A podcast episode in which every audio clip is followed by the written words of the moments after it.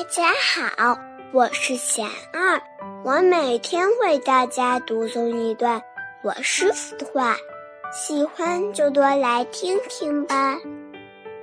不怕危机，我师傅说，我们既要知道自己的长处、优点、不够的地方，同时也要知道自己有什么问题和缺点，这些必须很清楚。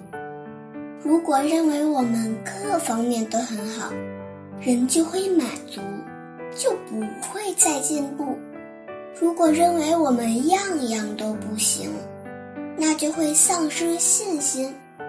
做得好的时候要居安思危，有麻烦的时候也不能躲避，要直面问题。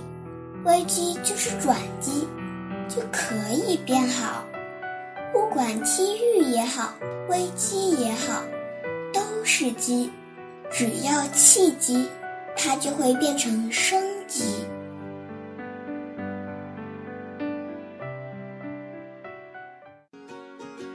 大家有什么问题想问我师傅的，请给贤二留言，贤二会挑选留言中的问题，代为向师傅请教。